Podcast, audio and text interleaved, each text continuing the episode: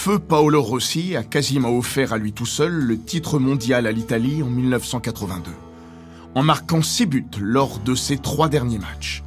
Une semaine de rêve qui a fait de lui l'un des héros de l'histoire du foot, pour l'éternité. Peut-être parce que ses exploits relèvent d'un véritable miracle, grâce à la persévérance farouche du sélectionneur Enzo Berzot.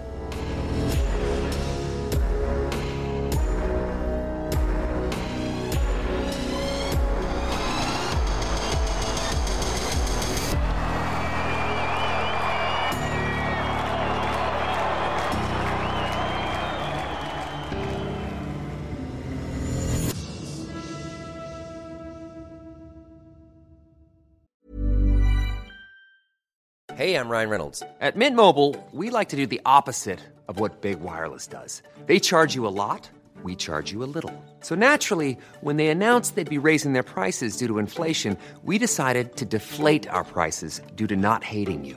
That's right. We're cutting the price of Mint Unlimited from $30 a month to just $15 a month. Give it a try at mintmobile.com slash switch. $45 upfront for three months plus taxes and fees. Promote for new customers for limited time. Unlimited more than 40 gigabytes per month. Slows. Full terms at mintmobile.com.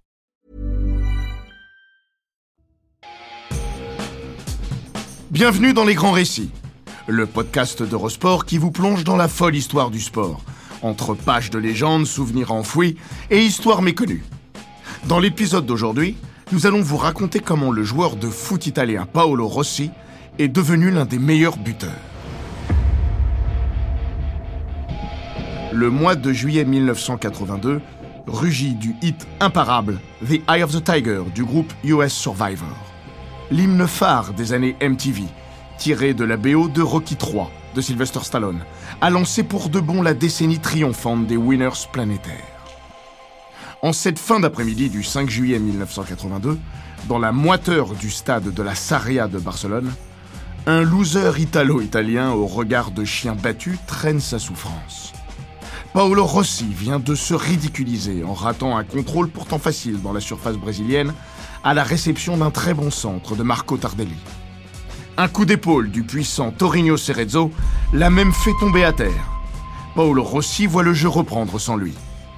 À 17h19, au début de ce Brésil-Italie du deuxième tour du mondial espagnol, Paolo est en détresse. L'attaquant dépourvu de l'œil du tigre et pas prêt au frisson du combat se voit incapable de relever le défi du rival brésilien, comme le martèle chaque jour la presse italienne depuis le début de cette douzième Coupe du Monde.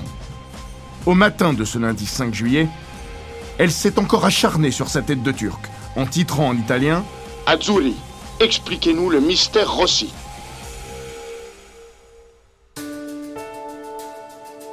Mais pourquoi, diable, Enzo Berzot maintient-il sa confiance à cet avant-centre maigrichon, flanqué du numéro 20 et auteur de zéro but lors des quatre matchs précédents? Pourquoi l'entraîneur de la Nazionale ne voit-il toujours pas cette évidence qui crève les yeux? Paolo Rossi a tout simplement cessé d'être un footballeur. Borné, Berzot l'a pourtant titularisé une cinquième fois contre une Seleção solaire, ultra favorite du tournoi. Les couteaux déjà aiguisés de tous les plumitifs d'Italie frapperont au cœur vers 19h, à l'heure où les Zico, Socrates, Falsao, Junior et Eder auront bien entendu éliminé les pauvres Azzurri trahi par Enzo et Paolo. Un mois plus tôt, quand Enzo Berzot avait rappelé Paolo Rossi dans les 22 sélectionnés pour le mondial en Espagne, une incrédulité mêlée de colère avait gagné toute la péninsule. Au poste crucial d'avant-centre, l'immense attaquant juventino Roberto Bettega s'est gravement blessé. Le choix aurait dû naturellement se porter sur Roberto Prozzo, meilleur buteur de Serie A avec la Roma lors des deux saisons écoulées. 18 buts en 1981 et 15 en 1982.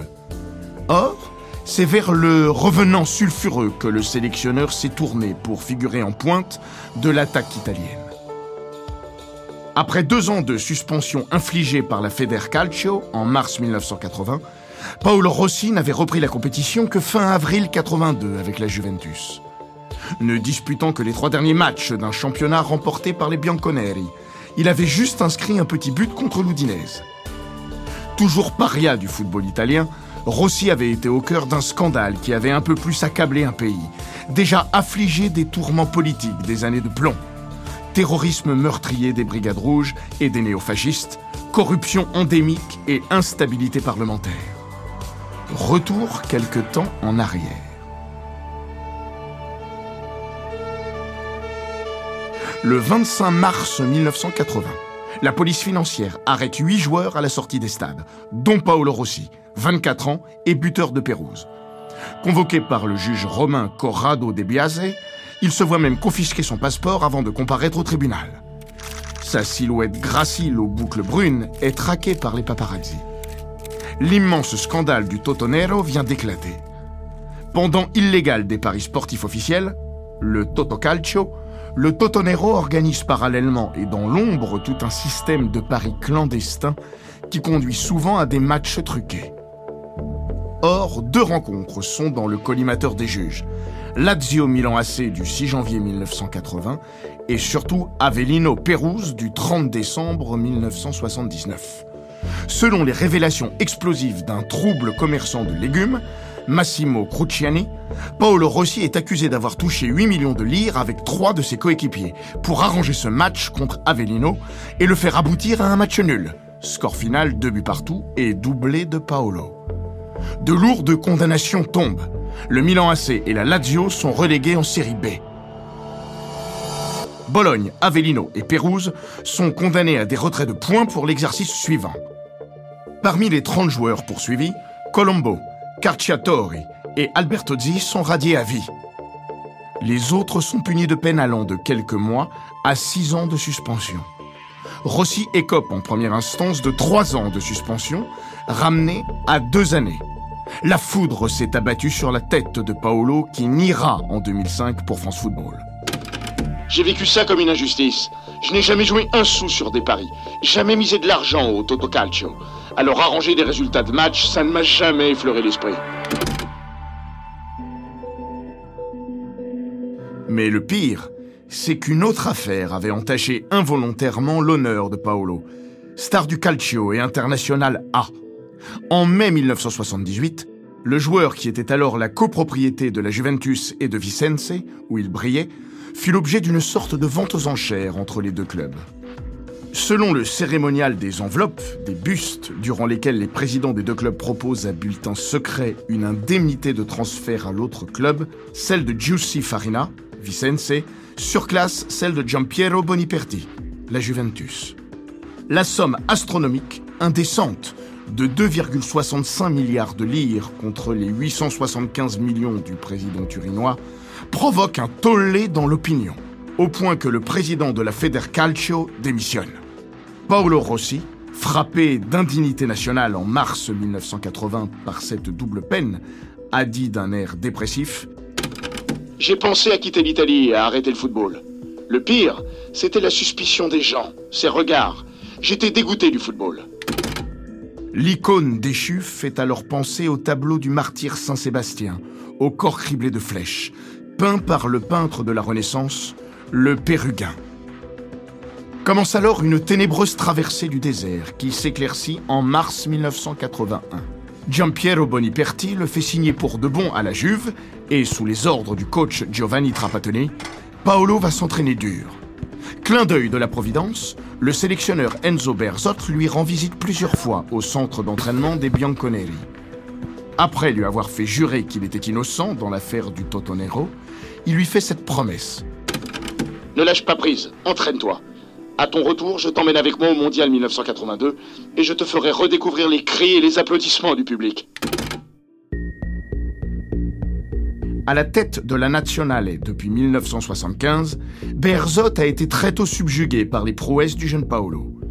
Meilleur buteur de série B en 1977, 21 buts, avec License, qu'il a largement contribué à faire monter en Serie A, Rossi a réalisé l'exploit inédit en Italie de finir capocannoniere, de série A à 21 ans, en 1978, avec 24 buts.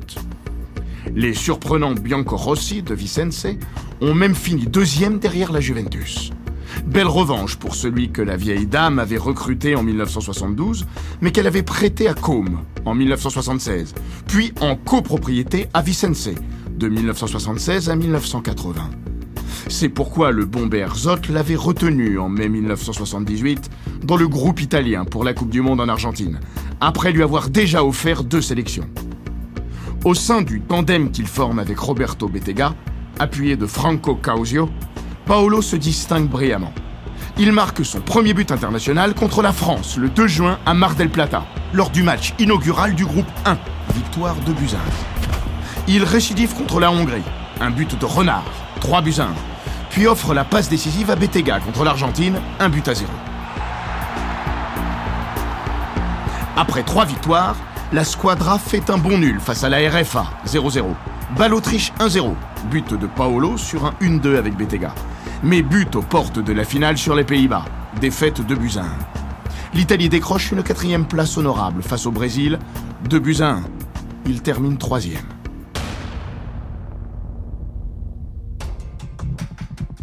Contre la Seleção, un centre de Paolo Rossi en position d'ailier droit a offert à Francisco Causio la balle du but italien. Et c'est justement au regard de son registre d'attaquant complet, trois buts et deux passes décisives, mobile, capable de peaufiner le jeu, de servir la dernière passe et de conclure les actions, selon Roberto Notariani de France Football, que Berzot a toujours jugé Rossi indispensable à la nationale. Unique joueur de Vicenze, au milieu des cadors que sont Zoff, Cabrini, Gentile, Chirea, Tardelli, Causio, Antonioni, qu'il retrouvera tous au Mondial 1982, Paolo Rossi a joué les six matchs de l'Italie en intégralité. L'épopée argentine a constitué un test déterminant qui l'attachera un peu plus à la squadra, pour laquelle il sera régulièrement appelé à tel point que son absence pour suspension pour cause de Totonero à l'Euro 1980, organisé justement en Italie, pèsera lourd sur le rendement offensif des Azzurri. Présélectionné pour cette compétition alors qu'il pesait 4 buts en 10 sélections, il ne peut renforcer une Italie décevante dans ce tournoi à 8 équipes. 0-0 contre l'Espagne, 1-0 contre l'Angleterre, 0-0 face aux Belges, et défaite 1-1 et 8 tirs au but à 9 face à la Tchécoslovaquie en match pour la troisième place. Les éliminatoires de la Coupe du Monde 82 n'ont pas été brillantes. L'Italie s'est qualifiée, certes, mais en finissant deuxième de sa poule derrière la Yougoslavie et avec un total moyen de 12 buts inscrits en 8 matchs. Voilà pourquoi, fin avril 1982, Berzot n'hésite pas un instant à rappeler Rossi en vue du dernier match de préparation d'avant-mondial, Suisse-Italie, le 28 mai 1982, qui lui fait jouer en intégralité à Genève. Je savais que si Rossi n'était pas en Espagne, je n'aurais pas de joueur opportuniste dans la surface de but. Dans cette zone, il était vraiment bon, rapide, toujours prêt à réaliser la bonne feinte. Problème.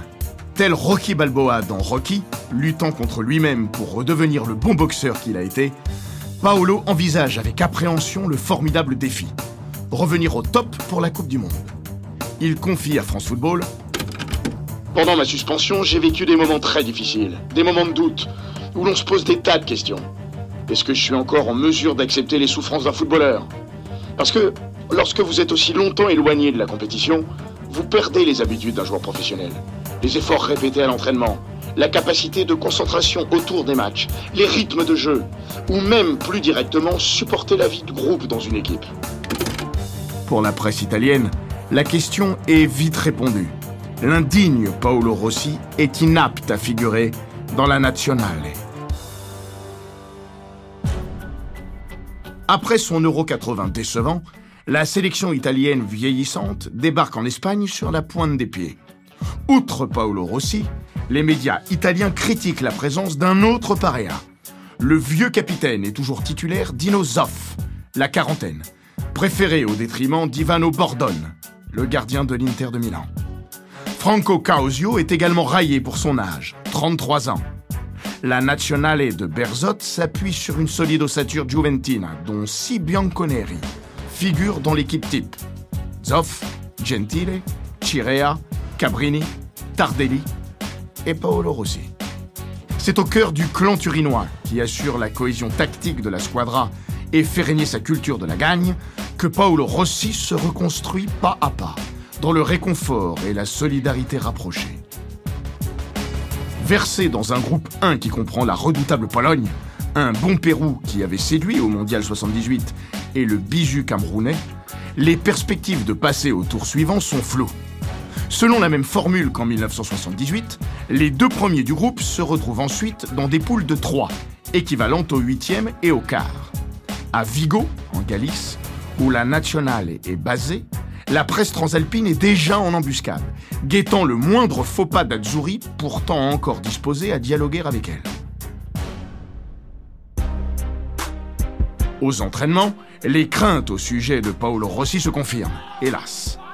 Comme le racontera avec humour Altobelli. Les premiers temps, il était en grande difficulté. À l'entraînement, nous faisions des matchs et c'était les deux capitaines qui choisissaient les joueurs à tour de rôle. Le dernier joueur qui restait, eh bien c'était Paolo Rossi. L'intéressé confirmera. Je sortais de deux années très moyennes. Je n'avais joué que quelques matchs. J'essayais de reprendre le rythme de la compétition. Entrer dans cette Coupe du Monde était très difficile pour moi, surtout mentalement. Le 14 juin, à l'Estadio Municipal de Balaidos de Vigo, où elle disputera ses trois matchs de poule, l'Italie entame pourtant la compétition face à la Pologne avec Rossi titulaire. Le 0-0 facturé alors à 1 point et 2 pour la victoire déçoit les tifosi. En pointe, aux côtés de Francesco Graziani, Paolo Rossi a disputé l'intégralité de la partie sans vraiment briller. Le 18 juin, face à un Pérou coriace, la squadra qui menait 1-0 depuis la 18e minute, grâce à une mine de Conti au 18 mètres, se fait rattraper sur un but de Diaz à la 83e. Un partout score final. Paolo Rossi, hors sujet et hors de forme, a cédé sa place à la mi-temps, remplacé par Causio. Deux matchs, deux nuls. Les journalistes italiens enragés excitent la colère des tifosi.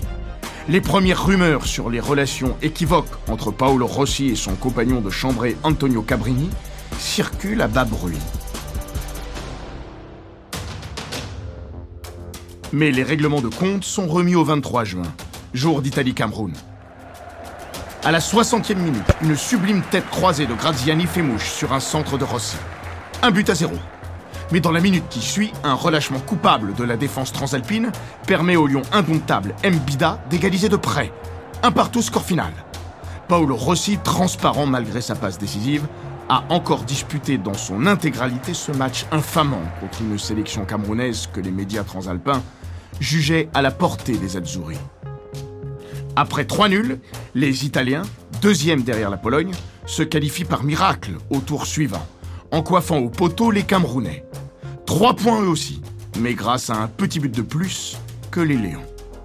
La presse nationale déchaînée, qui a redoublé d'allusions salaces à propos de Cabrini et de Rossi, assassine ce dernier, considéré comme un imposteur. La titraille impitoyable des quotidiens le vise plus que les autres. Les étranges vacances de Monsieur Rossi et compagnie. L'association Rossi-Graziani est un échec. Lassés des attaques sur leur performance et solidaires de Paolo et Antonio, les Azzurri décrètent alors à l'unanimité le silenzio stampa. Ils boycotteront les médias transalpins jusqu'à la fin de la compétition. Approuvant ses joueurs, Enzo Berzot sacrifiera toutefois ses obligations de sélectionneur en maintenant le dialogue courtois, sa célèbre pipe au bec avec les journalistes. Tout comme Tino Zoff, capitaine, mais qui se limitera aux échanges minimums avec eux. Décidés à s'isoler au maximum, les Azzurri migrent à San Boy de Llobregat, à 12 km de Barcelone, ville où ils disputeront un second tour face à l'Argentine, tenante du titre, et au Brésil, méga favori.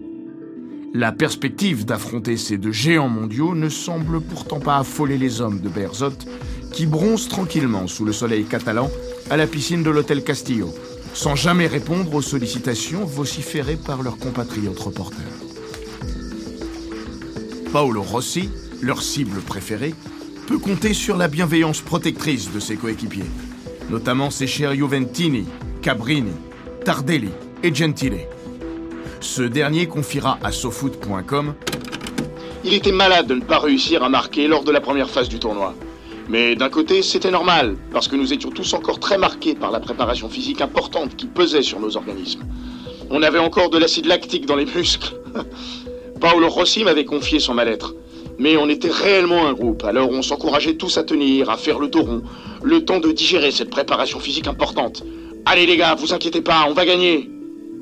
En plus de retrouver, comme la plupart de l'équipe, un second souffle à partir du deuxième tour, je pense que ce bain de confiance dans lequel on baignait, tous, a aidé Paolo à performer durant la suite du tournoi.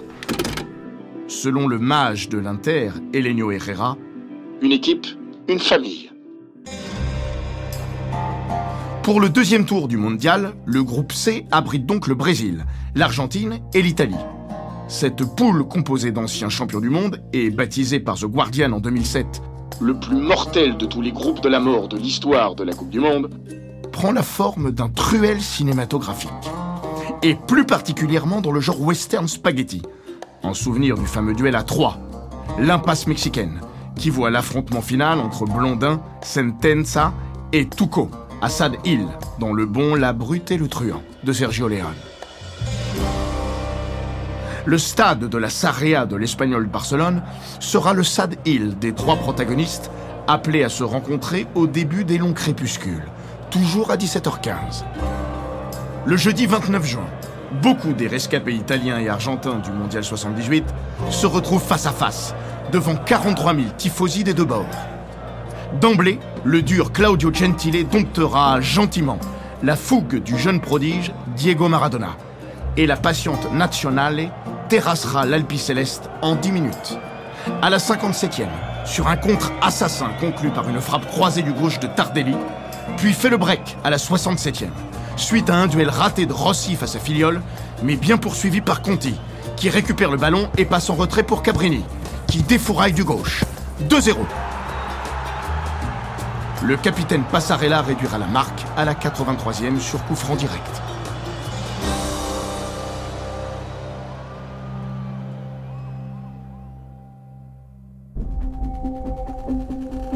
Après avoir exulté sur le terrain, les joueurs italiens regagnent directement les vestiaires sans adresser un mot ou un regard aux journalistes italiens qui les interpellent.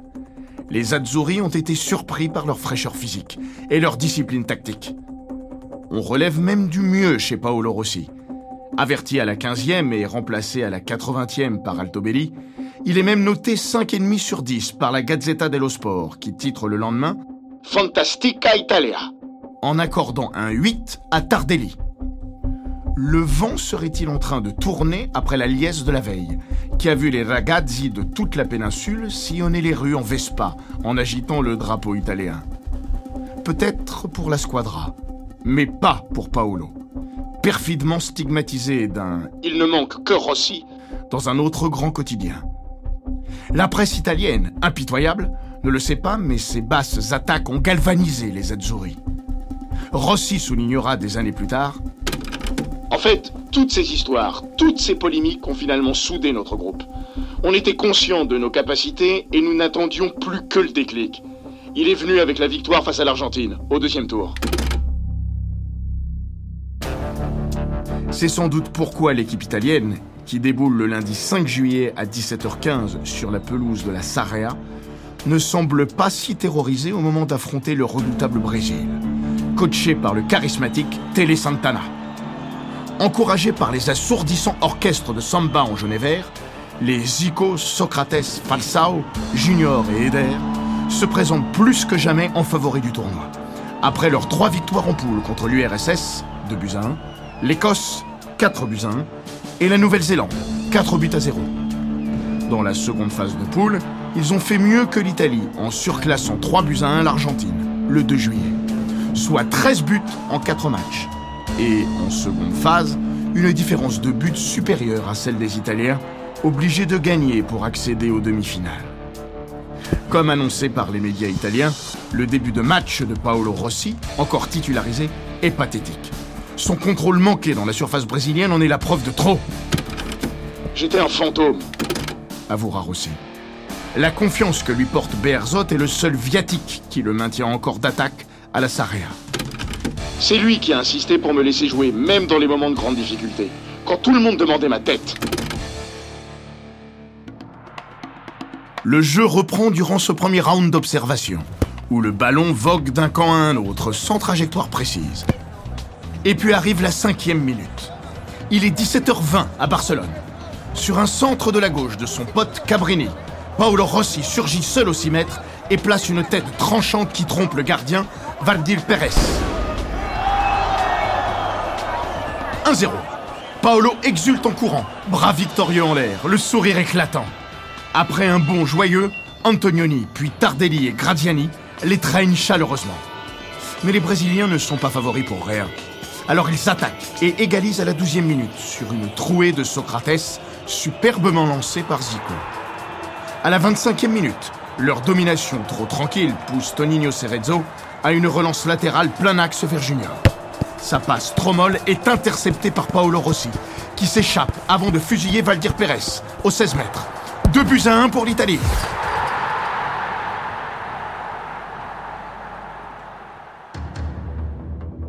Altobelli racontera Hilar L'opportunisme, c'est sa plus grande qualité.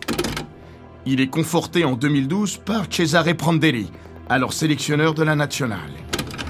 Rossi anticipait et prévoyait là où le ballon devait arriver. Même sur des actions où d'autres joueurs l'auraient considéré comme perdu. Il gardait toujours une concentration maximale pour chipper le ballon et marquer des buts. Un coup de tonnerre inouï vient de s'abattre sur la Saria.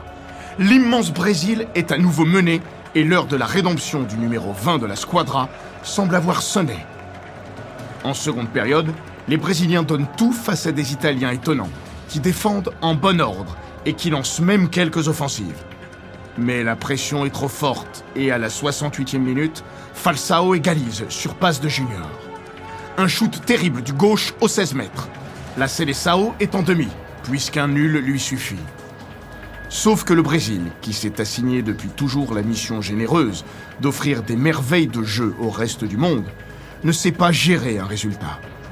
Alors, les Brasileiros repartent à l'attaque, car seule la victoire est belle. Les vagues jaunes déferlent, jusqu'à la 74e minute. Corner pour les Bleus, leur premier du match, botté par Conti vers le point de pénalty. Renvoi brésilien de la tête sur Tardelli au 16 mètres, qui reprend du gauche. Le ballon trace tout droit jusqu'à la ligne des 6 mètres, où Rossi, qui devance Graziani, reprend du droit en pivot au milieu d'un groupe compact de maillots jaunes d'or. Le ballon gicle de son pied droit en partant fouetter les filets. 3 buts à 2 pour l'Italie et triplé de Paolo Rossi. Altobelli dira Paolo avait ce don inné de voir la cage même quand il lui tournait le dos.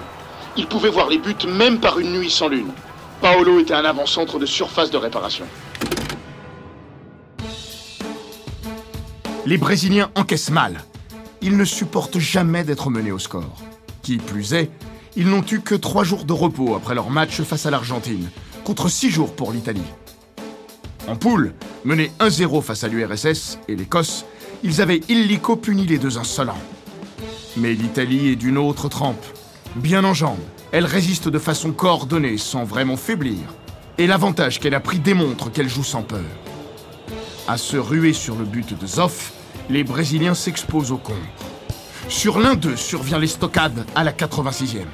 Rossi, lancé côté droit dans la surface, transmet à Oriali, qui remise sur Antonioni au 6 mètres, qui bombarde à bout portant. 4 buts à 2. Mais l'arbitre annule le but pour un hors-jeu plus que discutable. À l'ultime minute, Dinosov bloque sur la ligne une tête puissante d'Oscar. Et la partie est finie. Les Brésiliens s'effondrent en larmes. En 2002, Paolo titrera son autobiographie J'ai fait pleurer le Brésil. Au milieu du terrain, le numéro 20 hurle de bonheur, bras levés. Ce match m'a servi d'électrochoc. J'étais remonté à bloc, j'ai tout tenté et j'ai tout réussi. Le premier but face au Brésil a été le plus important pour moi, peut-être le plus important de ma carrière. Soudain, j'étais redevenu Pablito. Pablitos, c'était en effet le surnom affectueux dont l'avaient affublé les tifosi avant qu'il ne devienne pestiféré. Son triplé fait aussi ressurgir l'éloge lyrique du célèbre journaliste italien Giorgio Tossati, adressé au jeune Paolo quelques années plus tôt. Il a la grâce du danseur et la froideur impitoyable du torero. Il est 19h passé et le monde vient d'assister à l'une des plus grandes sensations de l'histoire du football. Une surprise gigantesque Pas pour les Azzurri. Dans France Football, en septembre 2001, Dinosov appuie les propos tenus par Pablito Rossi. On était meilleurs que les Brésiliens. On les aurait battus 8 fois sur 10 parce qu'ils étaient lents. Le secret de cet exploit? Nous, Italiens, notre force, c'est que nous avons affronté les Brésiliens sans complexe, en conquérant. En descendant les marches en ciment menant au vestiaire, Les Azzurri sont à nouveau ailés par les journalistes transalpins, micro en main. Percomi, Paolo, Paolo, Paolo, Claudio, Claudio. Mais bien entendu, aucun d'eux ne daigne répondre à ceux qui fourbissaient leur poignard deux heures plus tôt. Silencio stampa. Seul Enzo Berzot leur accorde 20 secondes de joie profonde. Sans rancune ni triomphalisme, il se voit légitimé par ses choix forts aux extrémités, derrière et devant, en ayant maintenu envers et contre tout Dino Zoff et Paolo Rossi, héros d'un des matchs du siècle. Le retour en bus tourne au triomphe romain à l'arrivée des Azzurri à l'hôtel Castillo, assailli d'admirateurs. Mais pas le temps de rêver. La demi-finale arrive dans trois jours, le jeudi 8 juillet. Heureusement, c'est toujours à Barcelone que l'Italie retrouvera la Pologne. La Nationale, qui vient de renverser la montagne brésilienne, part favorite du fait qu'elle avait globalement dominé la formation polonaise en poule, 0-0. Et surtout parce que l'attaquant Zbigniew Boniek, atout majeur des Blancs de l'Est, est suspendu. Dans un Camp Nou à moitié plein de 50 000 personnes, l'Italie fait rapidement la différence à la 22e minute. Sur un coup franc indirect, côté droit, Antonioni dépose d'un centre venimeux le ballon devant les buts que Pablito, surgit au milieu de la foule, vient couper du plat du pied en devançant le gardien Joseph Mlinargic. Un but typique de renard des surfaces, selon Altobelli. On disait que Rossi avait de la chance parce qu'il marquait des buts, disons, faciles. Par exemple, quand le gardien relâchait le ballon ou bien sur des petits coups de patte dans les 6 mètres. En tout cas, lui était toujours là et il n'y avait personne d'autre. Quand la balle est dans la surface de réparation, Paolo est là aussi. En résumé, la balle passe là où il est. Roi de la gestion du score et du contropiede, les Azzurri patientent jusqu'à la 73e minute pour faire le break. Altobelli, entré quelques minutes auparavant à la place de Graziani, lance en contre Bruno Conti sur le flanc gauche. Son centre au laser est repris de la tête au second poteau par Pablito, qui marque le but vide. Deux buts à zéro. On jurerait que c'est la tête de Paolo qui est venue au centre et non le contraire, tellement son positionnement et sa finition sont limpides. Doté du fameux sixième sens des buteurs d'exception, Paolo Rossi, 1m74 pour 66 kg, avait défini son style, plus cérébral que physique. 80% du football, c'est de l'instinct. Décider d'aller dans un sens plutôt que dans l'autre sur le terrain est quelque chose d'instinctif. Après un certain temps, ça devient une sorte de mémoire involontaire. Vous avez déjà fait ces choses, alors vous les répétez. Mais l'instinct est la chose la plus importante. Oui, surtout pour un attaquant. Je ne montrais presque jamais de puissance. Je gagnais seulement ces deux petits mètres qui coûtent un but à l'adversaire. Pour moi, le jeu sans ballon est fondamental. Le démarquage est essentiel. Je n'avais pas un bon physique à un poste où c'était requis, donc je devais être plus intelligent que les autres. À Plaisance, un gamin de 8 ans, Filippo Inzaghi, vient de se découvrir un héros pour la vie. Au Camp Nou, Paolo Rossi, étendu sur le dos, les yeux au ciel, s'est fait vite ensevelir du bleu de ses coéquipiers. Et de 5. 15 minutes plus tard, l'arbitre siffle la fin. L'Italie est en finale de la Coupe du Monde. Auteur d'un doublé, Paolo Rossi est aussitôt entouré, embrassé, désaltéré. Pablito renaît au football. Après tout, il est natif de Prato, près de Florence, berceau de la Renaissance. Puis il tombe dans les bras de Berzot. Il a cru jusqu'au bout en mes qualités, même face à ceux qui voulaient m'écarter au moment où justement je méritais peut-être d'être écarté. Desserrant son étreinte, Paolo tend les bras et de l'index, il montre fièrement au bon vieux Enzo le panneau lumineux qui affiche en lettres de feu L'homme du match est Paolo Rossi, Italia.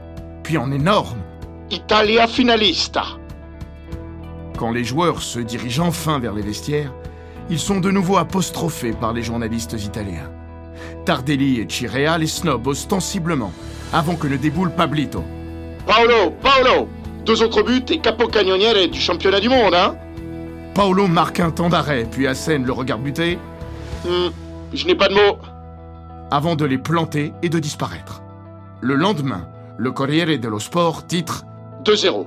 Pablito est le roi de la Coupe du Monde. Cette fois-ci, le vent a bien tourné. Et les vestes aussi.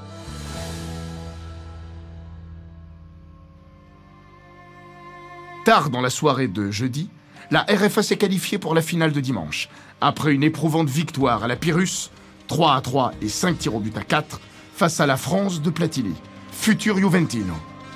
Voilà pourquoi, en ce dimanche 11 juillet, au stade Santiago Bernabéu de Madrid, au moment où Fratelli d'Italia retentit à 19h50, la caméra dévisage un à un, Rossi entre Bergomi et Oriali, les Azzurri, plus frais, qui apparaissent comme les favoris de cette finale.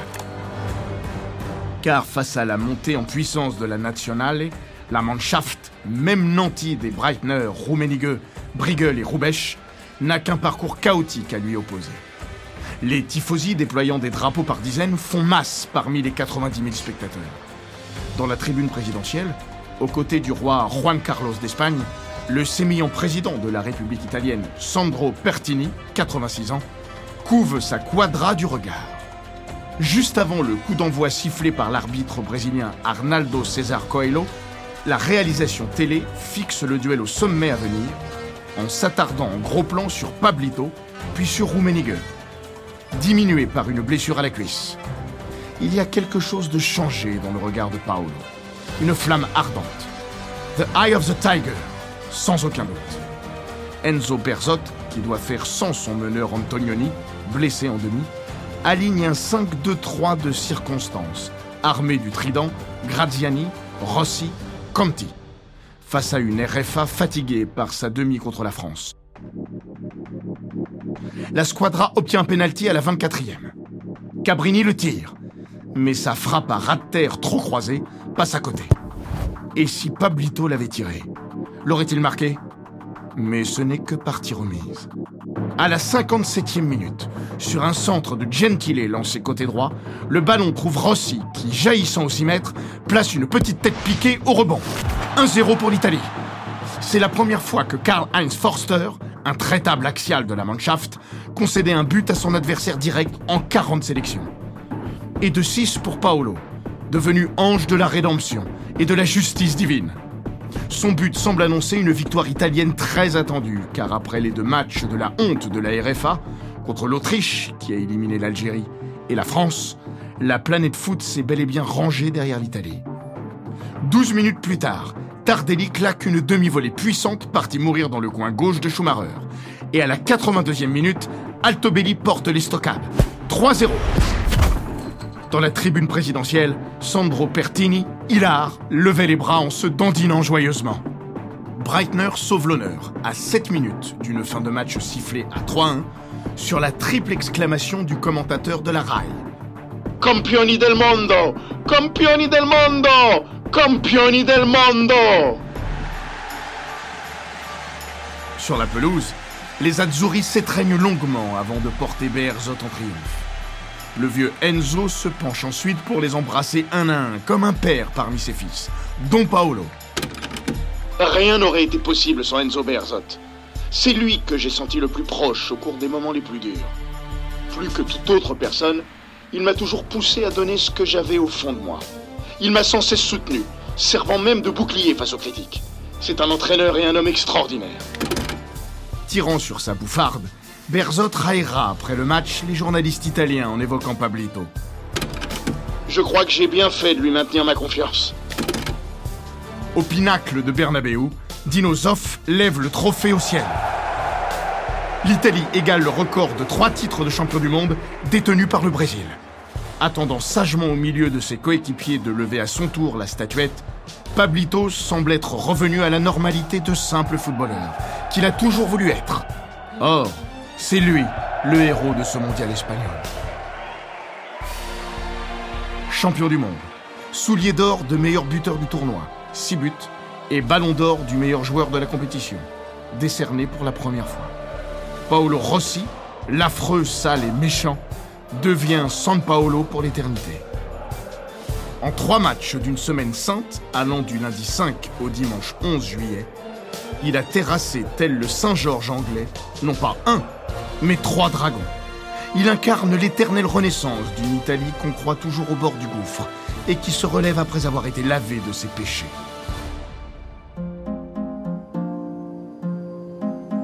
Monté au ciel dans l'avion présidentiel qui ramène la nationale et le lundi 12 juillet à Rome, Paolo dissipera les aigreurs de ses rapports avec les médias. Plutôt que de répondre aux reporters de la RAI, Pablito se substitue à lui en empruntant son micro et face caméra, il se met à interviewer ses deux coéquipiers, Franco Selvaggi puis Francesco Graziani, en leur demandant de raconter leur Coupe du Monde. La classe. À l'avant de l'appareil, les photographes immortaliseront la joyeuse partie de cartes qui met aux prises Berzot, Zoff, Causio et Sandro Pertini. Le trophée de champion du monde est posé négligemment sur leur table de jeu. De retour au pays, Pablito deviendra, avec Zbigniew Boniek et Michel Platini, tout juste débarqué de Saint-Étienne, le fer de lance du nouveau trident de la Juventus. Mais en décembre 1982, c'est bien lui qui remportera le Ballon d'Or devant Alain Giresse et son nouveau coéquipier, Boniek. Il commentera sobrement pour France Football son retour en grâce inespéré. J'ai eu droit en quelques mois à tous les honneurs et à toutes les distinctions. Pourtant, et ça peut paraître paradoxal, je ne pense pas avoir donné le meilleur de moi-même à cette époque. Avant ma suspension, notamment à Vicense, je participais beaucoup plus à l'élaboration du jeu. Je possédais un plus grand rayon d'action.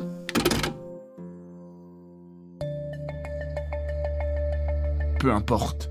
Il participera à l'âge d'or d'une Juventus qui remportera tous les titres nationaux et internationaux jusqu'à son départ pour l'AC Milan à l'été 1985. Après avoir raccroché en 1987 au Hellas Vérone, à 31 ans seulement, pour cause de blessures répétées, il se reconvertira avec succès dans l'immobilier, à Vicense, là où tout avait commencé. Puis le temps passera et Paolo laissera le souvenir du magnifique buteur qu'il fut au Mondial 1982 en Espagne.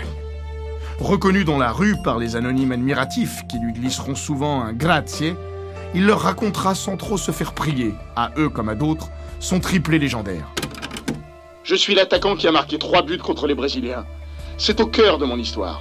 Il y a d'autres choses, bien sûr, mais, mais c'est essentiellement ça. Je me revois avec le maillot bleu, le numéro 20, et je suis content parce que l'équipe nationale unit, tandis que les clubs divisent. Parfois, des années passent sans que je reçoive d'appels téléphoniques des journalistes, mais à deux mois de la Coupe du Monde, il se remet à sonner. Et tout le monde me pose des questions sur le Brésil. À sa mort, le 9 décembre 2020, même son ancien coéquipier, Claudio Gentile, évoqua le miracle de la Sarria d'un 5 juillet 1982, resté inoubliable. Paolo avait besoin de ça pour se libérer. Il avait besoin de cette confiance et d'oublier les matchs précédents. C'est de ce match-là qu'il a tiré la tranquillité et la sérénité nécessaires pour ensuite devenir le meilleur buteur du mondial. Il tenait vraiment à faire de grandes choses lors de cette Coupe du Monde, notamment parce qu'il ne devait pas la jouer au départ à cause de sa disqualification. Pour lui, c'était une forme de rédemption. En étant protagoniste à ce mondial, il pouvait balayer ce passé.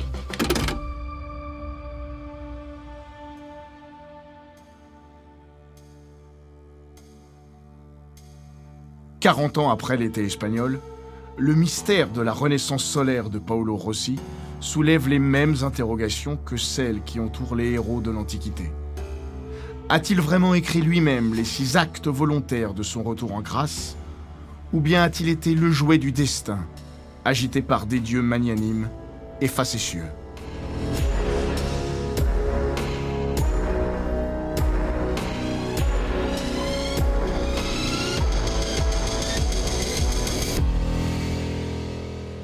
Cet épisode des grands récits d'Eurosport a été écrit par Shérif Guémour. Il est raconté par Florian Bayou, monté par Célia Brondeau et produit par Bababam.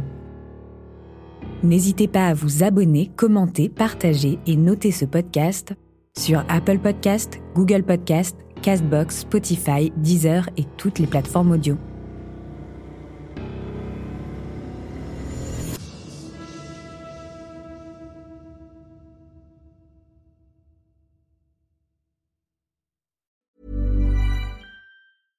When it comes to your finances, you think you've done it all. You've saved, you've researched, and you've invested all that you can.